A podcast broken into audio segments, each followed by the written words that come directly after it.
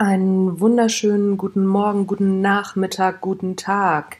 Ihr seid wieder dabei beim Natural Leadership Podcast und heute hört ihr den Natural Leadership Talk mit Nathalie Helene Morgenroth von Constanda Coaching, einer der erfolgreichsten Akquise-Dialogtrainerinnen Deutschlands. Ich freue mich voll.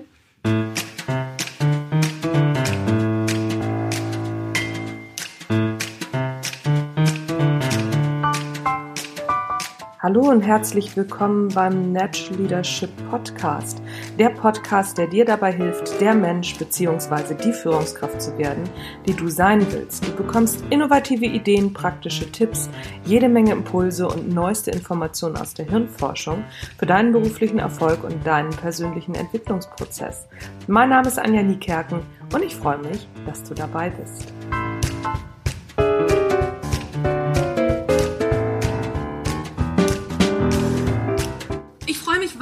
Wahnsinnig, heute mit der erfolgreichsten Dialogdealerin am deutschen Markt nicht nur unseren üblichen ein- bis zweistündigen Klönschnack zu halten oder wie sie es nennt, zu ratschen, sondern mal über ihre absolute Kernkompetenz zu sprechen. Kaltakquise, Dialog und den Dealabschluss. Bei mir zu Gast ist Nathalie Morgenroth, die erfolgreichste deutsche Dialogtrainerin mit einer Kaltakquise-Abschlussquote von 99% plus lässt sie die Silberrücken oder den Vertriebstrainern echt blass aussehen. Und gibt nicht nur ihr profundes Vertriebswissen, sondern auch ihre Begeisterung an ihre Trainingsteilnehmer weiter. Ich spreche da aus Erfahrung. Ich freue mich, dass sie heute Zeit gefunden hat, mit mir über das Thema Vertrieb, Dialog und Abschluss zu sprechen. Nathalie, herzlich willkommen im Natural Leadership Podcast. Liebe Anja, vielen, vielen Dank. Ich freue mich total, dass ich heute in deinem super, super tollen und guten und lehrreichen und informativen Podcast dabei sein darf. Vielen Dank für die Einladung. Nathalie, du hast ja schon im zweiten Jahr deiner Selbstständigkeit, wenn ich das richtig im Kopf habe, wir hatten ja schon mal drüber gesprochen, als Trainerin voller Auftragsbücher gehabt. Wie hast du das angestellt? Viele Vertriebler brauchen Jahre, um sich einen Kundenstamm aufzubauen. Was hast du richtiger gemacht als andere? Mm, Ob es richtiger ist, weiß ich nicht. Was ich anders gemacht habe, ich glaube, ich habe mir erlaubt, all das nicht zu können, was ich nicht konnte, unter anderem neue Kunden gewinnen. Mhm. Und hatte dann ganz naiv in den ersten Monaten meiner Selbstständigkeit mal geguckt, also verkaufen, was, was, was, was, was gibt es denn da so, was ist denn da so, was ist denn so die Königsdisziplin des Verkaufens? Und äh, dachte mir, vielleicht zu verkaufen am Telefon und googelte so ein bisschen rum und hatte dann davon, ach, das heißt Kaltakquise, okay. Und ähm, hatte dann ein, äh, bin auf ein Buch gestoßen, heißt auf Kaltakquise von Tim Taxis. Mhm.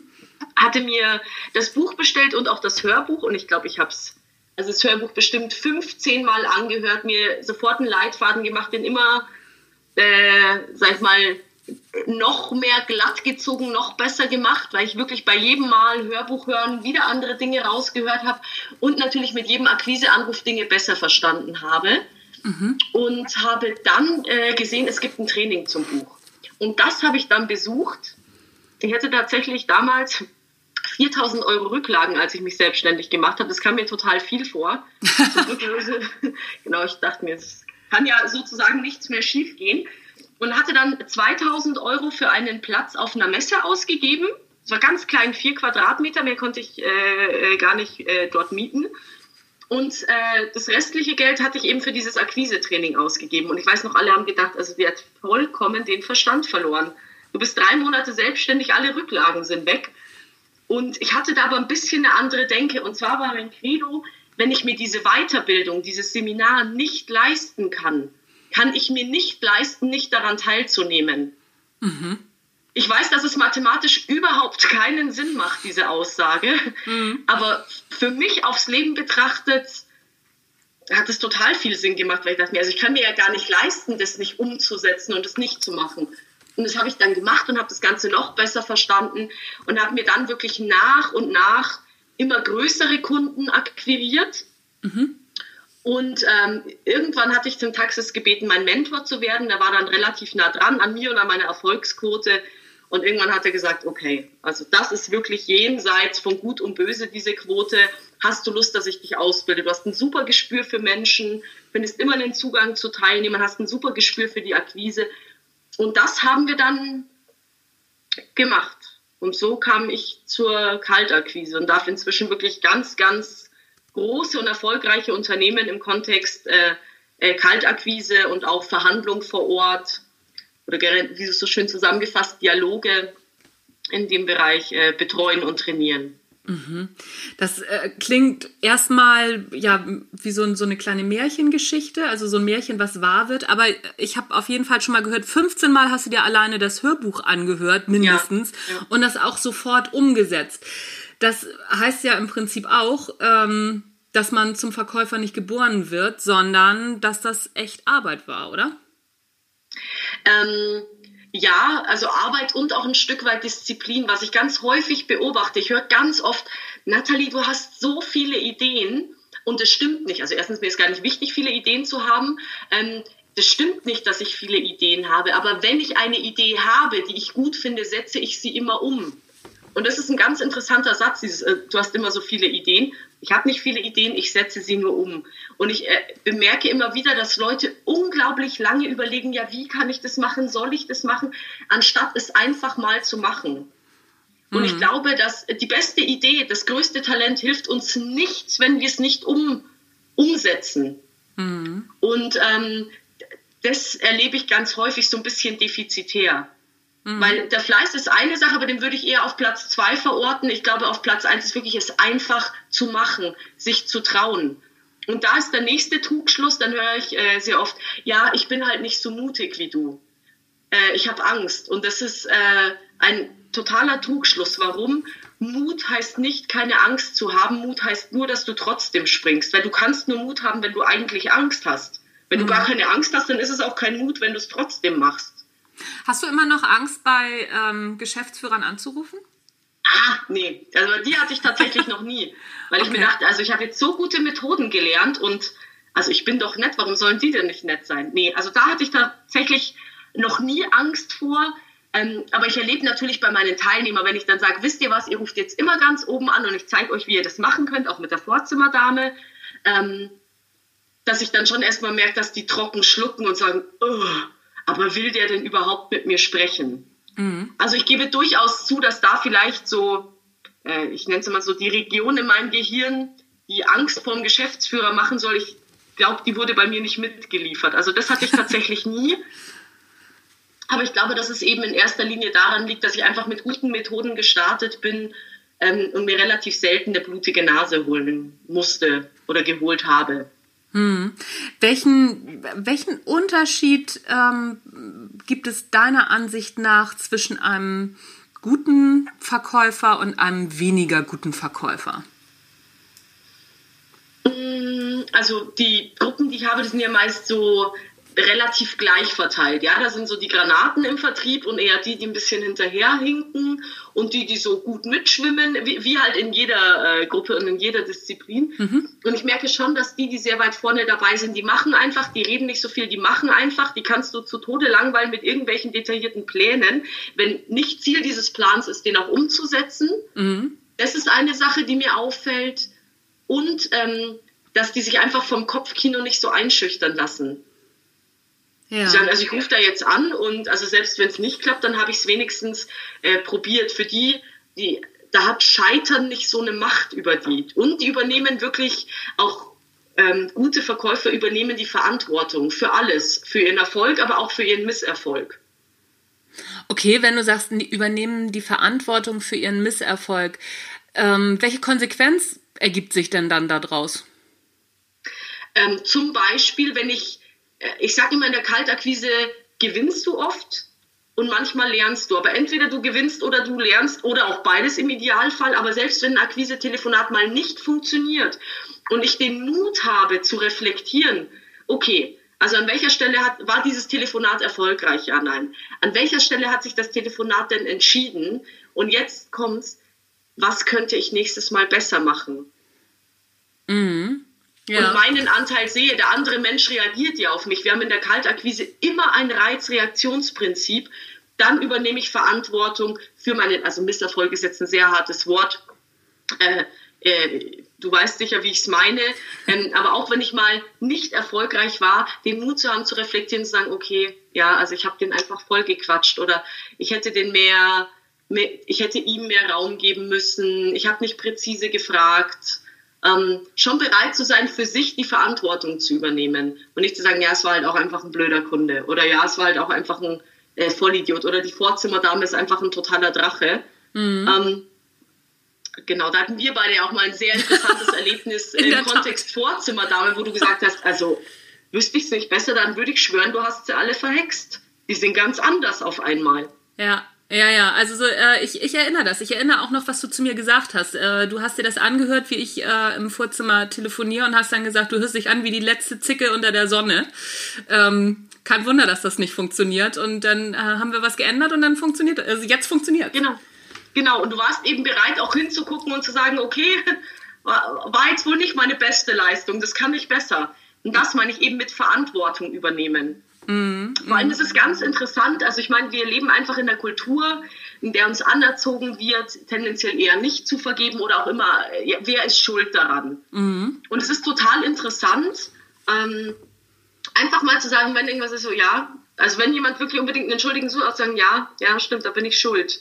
Wie entwaffnend das ist. Weil was ist denn daran schlimm, schuld zu sein? Also es hängt vielleicht auch ein bisschen von der Situation, aber in der Kalterkrise, was ist denn daran schlimm, schuld zu sein? Ja. Also ich finde Schuld keine sinnvolle Kategorie, so oder so nicht.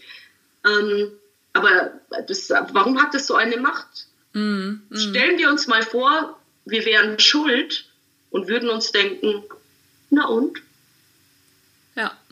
Ja, es ist, es, ähm, das ist ein, ein guter Tipp. Ich glaube, da können schon ganz viele von den Zuhörern hier richtig was mitnehmen. Gibt es äh, für dich in der Kaltakquise, mal abgesehen davon, also mal von dieser Schuldfrage mal davon abgesehen, gibt es für dich No-Gos, was in der Kaltakquise gar nicht geht?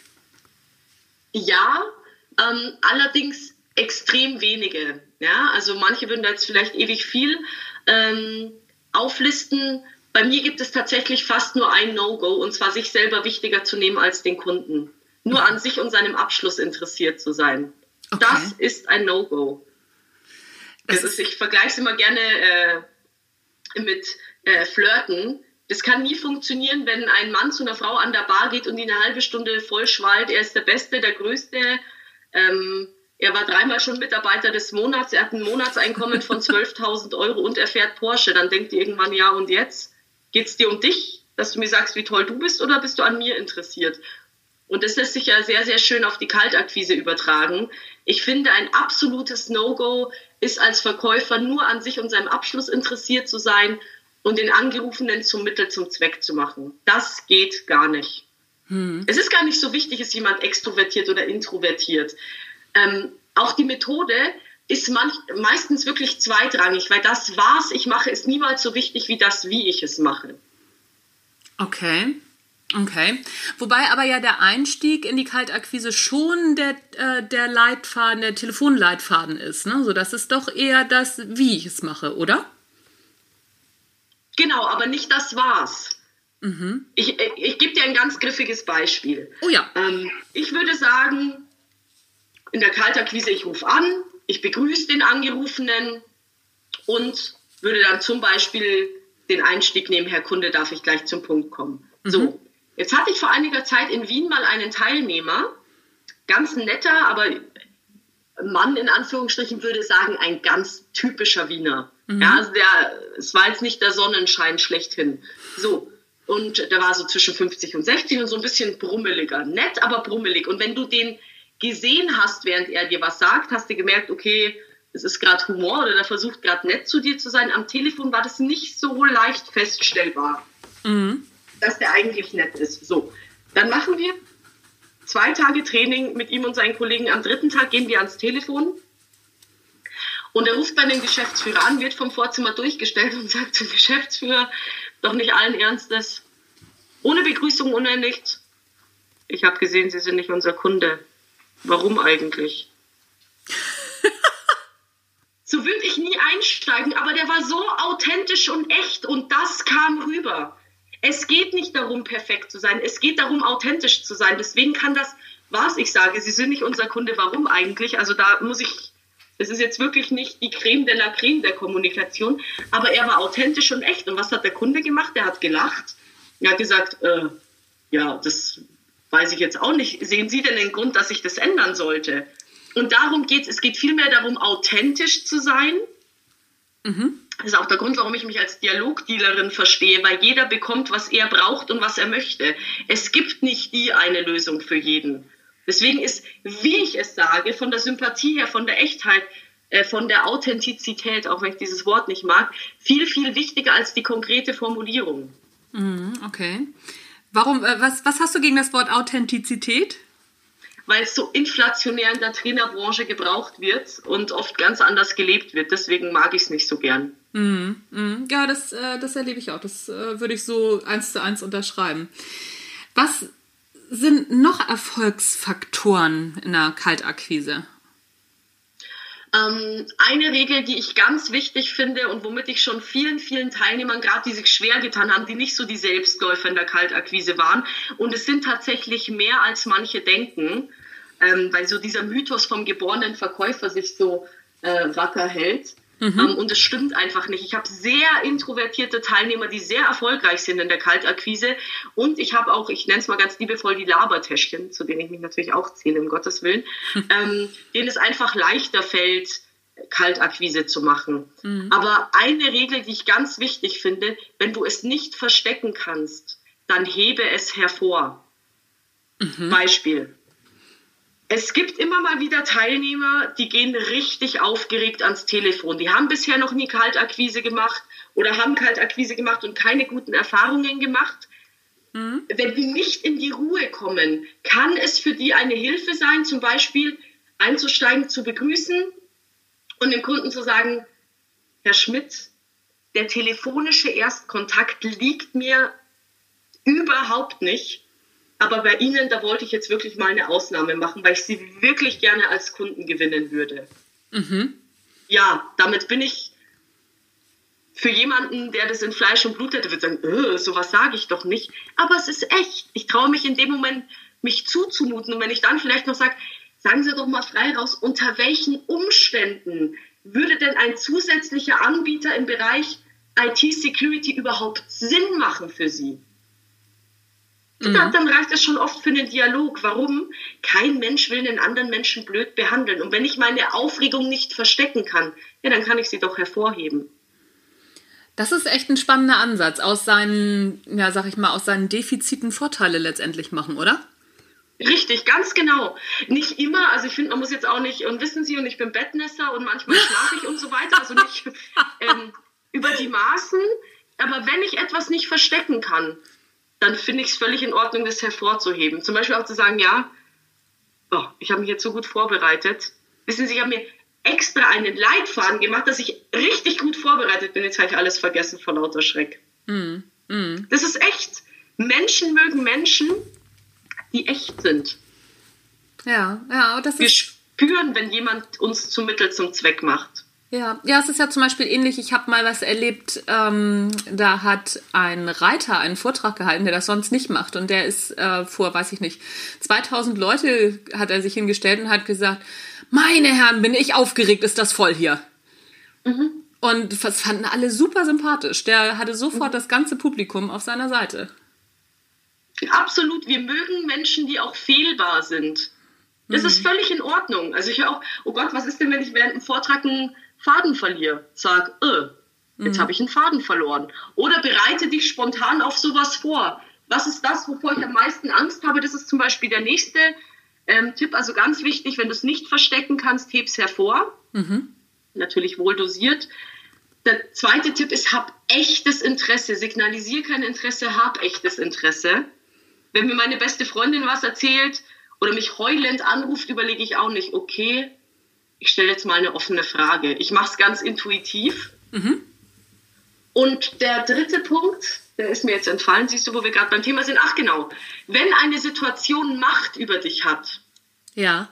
sei es ich rufe an und der ist böse zu mir oder ich rufe an und vergesse, was ich sagen wollte, whatever, mhm. dann hilft es, sich äh, darauf vorzubereiten, vorbereitete Spontanität, sich wirklich einmal darauf vorzubereiten, okay, wie reagiere ich?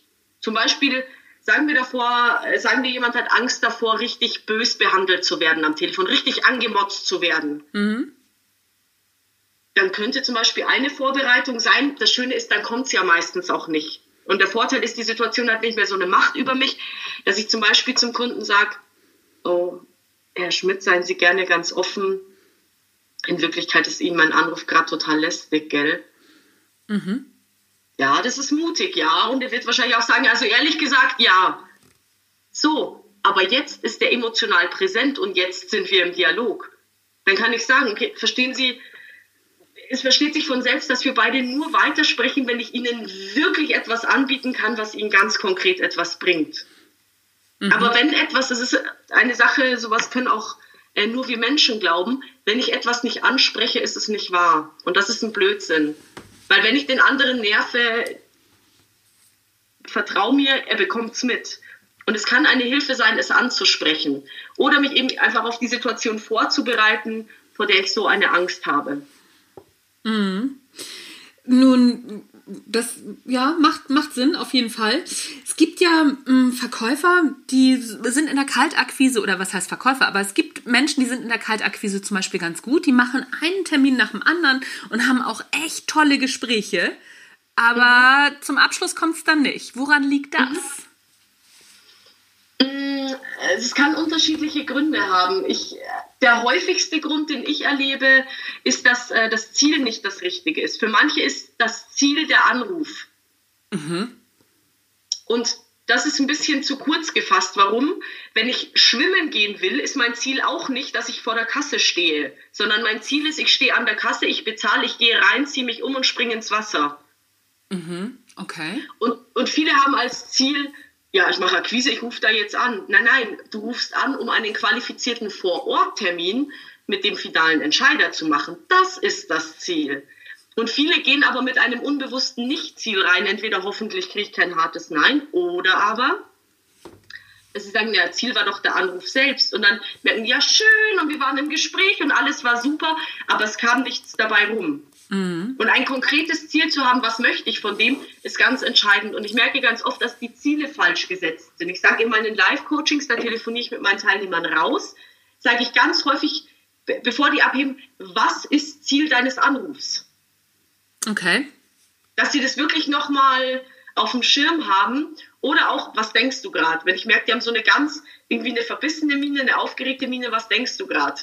Denk mal äh, an was Schönes, bevor du ähm, bevor du rauf, rausrufst. Und das ändert schon, äh, ändert schon was. Aber ganz wichtig ist, ich muss ein Ziel haben. Wenn ich nicht weiß, wo ich hin will mit meinem, ich sag mal, mit meinem Segelboot, ist kein Wind der richtige. Und das ist ganz wichtig. Was möchte ich in diesem Anruf?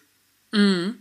das ist ein Punkt. Ja. Und ähm, bei uns ist ja sozusagen Verkaufen oder Dinge, die mit Geld zu tun hat, gerne mal ein bisschen negativ belegt.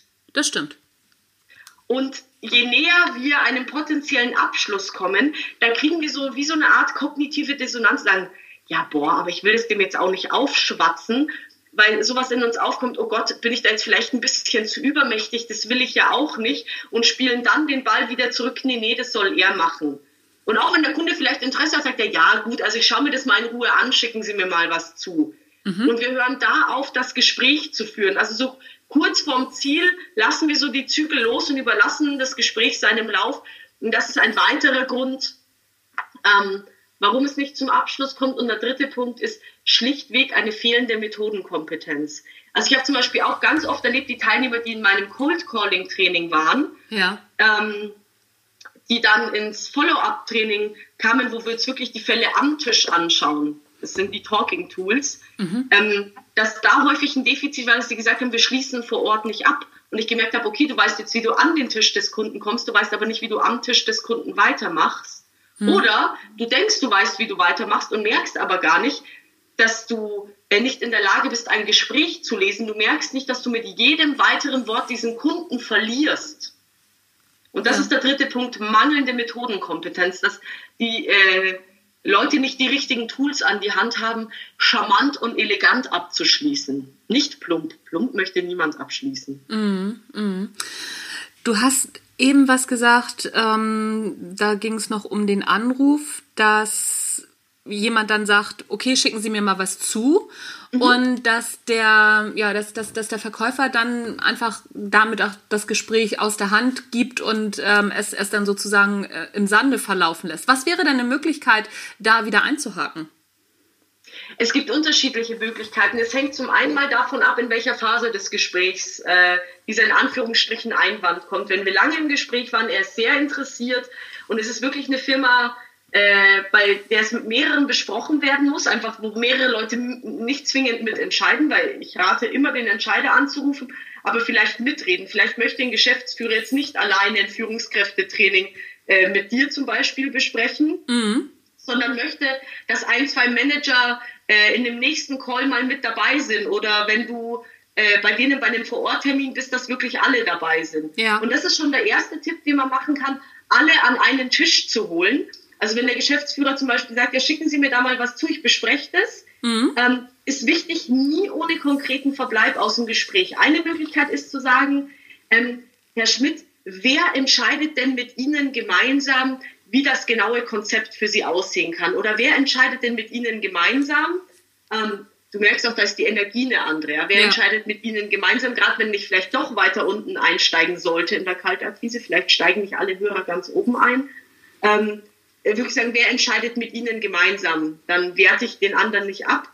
Und dann sagt er mir ein paar Namen zum Beispiel. Und dann habe ich zum Beispiel die Möglichkeit, gleich auf den Abschluss zu gehen und zu sagen, Herr Meier, mein Vorschlag, machen Sie sich am besten gemeinsam mit X und Y Ihr eigenes Bild, ähm, wie Sie mit mir künftig äh, X, Y und Z umsetzen. Das zeige ich Ihnen gerne in der nächsten Woche in einem persönlichen Gespräch, wann passt Ihnen denn gut? Mittwochnachmittag 16 Uhr. Das ist zum Beispiel eine Möglichkeit, wie ich alle an einen Tisch holen kann.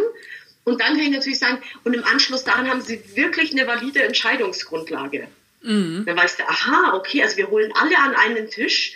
Die erklärt, wenn, wenn wir es jetzt an deinem Beispiel festmachen, die erklärt uns genau, was möglich ist. Die könnte vielleicht schon sogar äh, ein Stück weit ein Konzept durchblitzen lassen, das für uns Sinn macht. Mhm. Wir können innerhalb von 30 Minuten entscheiden, macht das im weiteren Verlauf Sinn, ja oder nein. Mhm. Mhm. Das ist eine Möglichkeit. Die zweite Möglichkeit ist, wenn der Unterlageneinwand relativ früh im Gespräch kommt, ist eine zweite Möglichkeit, äh, zum Beispiel mit Humor drauf zu reagieren und sagen, wenn der Kunde sagt, ja, schicken Sie mir mal Unterlagen, äh, Mache ich gern, Herr Schmidt. Sie bekommen als Erster unsere interaktiven Unterlagen. Kennen Sie die schon? Und dann wird er wahrscheinlich irritiert sagen, äh, nee, was, was soll das sein? Und dann könnte man sagen, ja, die sind 1,63 Meter groß, hören auf den Namen Nathalie Morgenroth und die kommen mit einem Stück von ihrem Lieblingskuchen nächste Woche vorbei. Welchen Kuchen essen Sie denn am liebsten? Achtung, funktioniert sehr gut und es gibt durchaus Kunden mit interessanten Wünschen. Ich hatte vor einem Monat einen Teilnehmer, der ist 23 Jahre alt und wir haben Akquise bei Bankvorständen gemacht und hat sich ein Bankvorstand selbst gebackene Nussecken gewünscht. Oh. Der wird dann ein bisschen blass und hat gesagt, okay, ich probiere es mal. Also er hat gut reagiert, aber genau. Das ist eine zweite Möglichkeit, die natürlich nur funktioniert, wenn äh, ich so das Gefühl habe, der andere ist da empfänglich für den Humor und wenn ich die Methode selber witzig finde. Ja.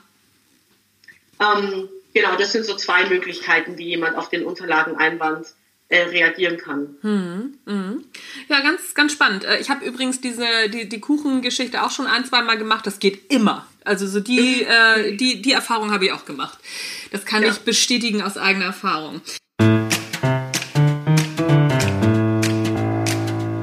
Ja, das war der erste Teil des Interviews mit Nathalie Morgenroth. Also ich habe schon ziemlich viel gelernt. Ich weiß nicht, wie es euch geht. Mir hat dieses Interview wahnsinnig Spaß gemacht und ihr bekommt morgen schon den zweiten Teil. Und dann kriegt ihr natürlich auch alle weiteren Informationen zu Nathalie und wie ihr sie kontaktieren könnt und wo ihr euch bei ihren Trainings anmelden könnt. Ich kann das wirklich nur empfehlen. Wer Akquise machen muss, der ist bei Nathalie super gut aufgehoben. Jetzt habe ich noch einen kleinen Werbeblock für mich und zwar ist vom 23. bis 25. Januar das Natural Leadership Basic Seminar und da gibt es noch 50% Rabatt auf die Seminargebühr. Ähm, für den Januar. Und das ganze Angebot, das gilt nur bis zum 31.10. diesen Monats. Das heißt, ihr habt nur noch ein paar Tage Zeit, euch zu entscheiden. Es lohnt sich auf jeden Fall, den Januar dann mal so richtig ordentlich anzugehen, weil das, was wir machen, ist so die Voreinstellung für die Akquise, dass wir überhaupt den Telefonhörer abnehmen, was sind so unsere eigenen selbst gesteckten Grenzen, warum schaffen wir manche Sachen und warum schaffen wir manche Sachen nicht. Das, was Nathalie auch am Anfang des Interviews gesagt hat. Ich habe gar nicht so viele Ideen. Ich setze nur die Ideen, die ich habe, um. Genau darum soll es gehen im Natural Leadership Basics Seminar im Januar. Also, wenn du dich anmelden willst, bekommst du alles in den Shownotes. Geht aber auch ganz einfach. Einfach jetzt anmelden und du bekommst automatisch im Januar die 50% Melde dich an unter info at anja-niekerken.de. Ich freue mich, wenn du dabei bist. Das soll es für heute gewesen sein. Du hast den Natural Leadership Podcast gehört. Mein Name ist Anja Niekerken und ich freue mich natürlich, wenn ich dich persönlich kennenlerne und wenn du auch weiterhörst und den Podcast weiterempfiehlst und ihm Sterne gibst bei iTunes und ach, hüpf mit dem Mütz. Tschüss, bis dann.